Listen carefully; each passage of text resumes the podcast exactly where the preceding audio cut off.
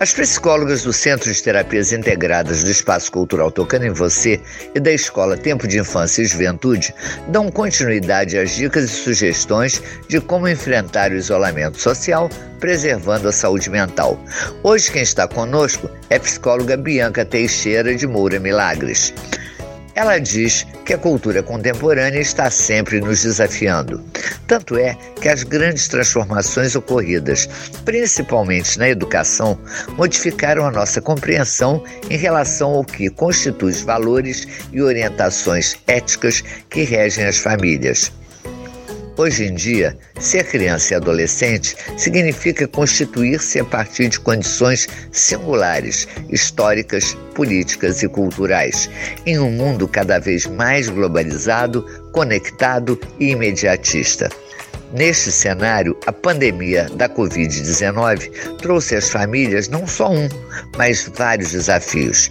Imagine o que significa manter em um só lugar, que antes era reservado somente à família e amigos, um lugar de compartilhamento social virtual, que se tornou o trabalho dos pais, a escola dos filhos, o espaço para atividades físicas, para teleconsultas médicas e terapêuticas, para encontros com os amigos e familiares em comemoração celebrações festivas nas salas virtuais, lives e tudo que for possível.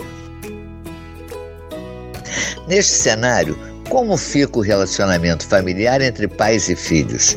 Como pensar numa rotina saudável para as crianças e adolescentes, que, assim como os adultos, também têm muitos afazeres nessa quarentena? Estão todos em casa, mas ninguém está de férias. O que mudou foi o lugar.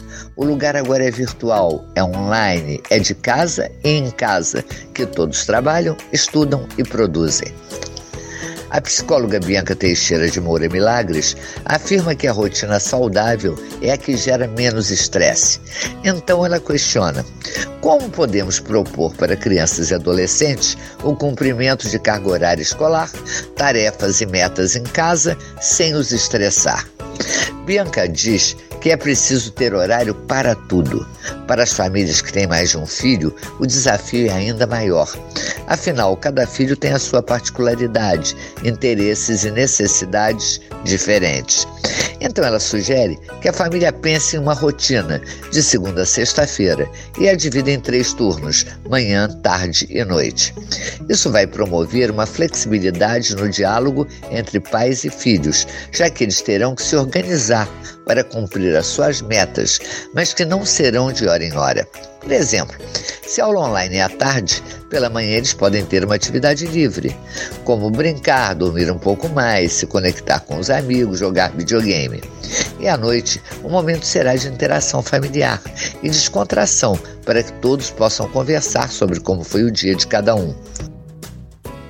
Nos finais de semana, o ideal é que não haja compromissos de trabalho e escola, para se tornar um momento de relaxamento para todos. Pensando que nunca vivemos tão em família como nesse momento de distanciamento social, não podemos ficar em casa distante uns dos outros. É preciso que todos compartilhem os espaços da casa da melhor forma possível. Até a próxima!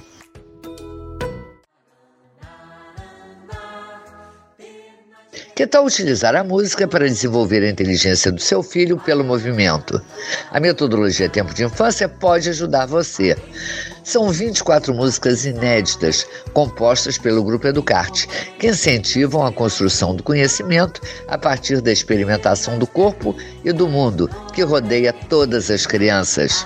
Livro e CD Tempo de Infância, Música e Movimento. Saiba mais www.educarte.com.br. Vendas pelo telefone 021 2567 4378.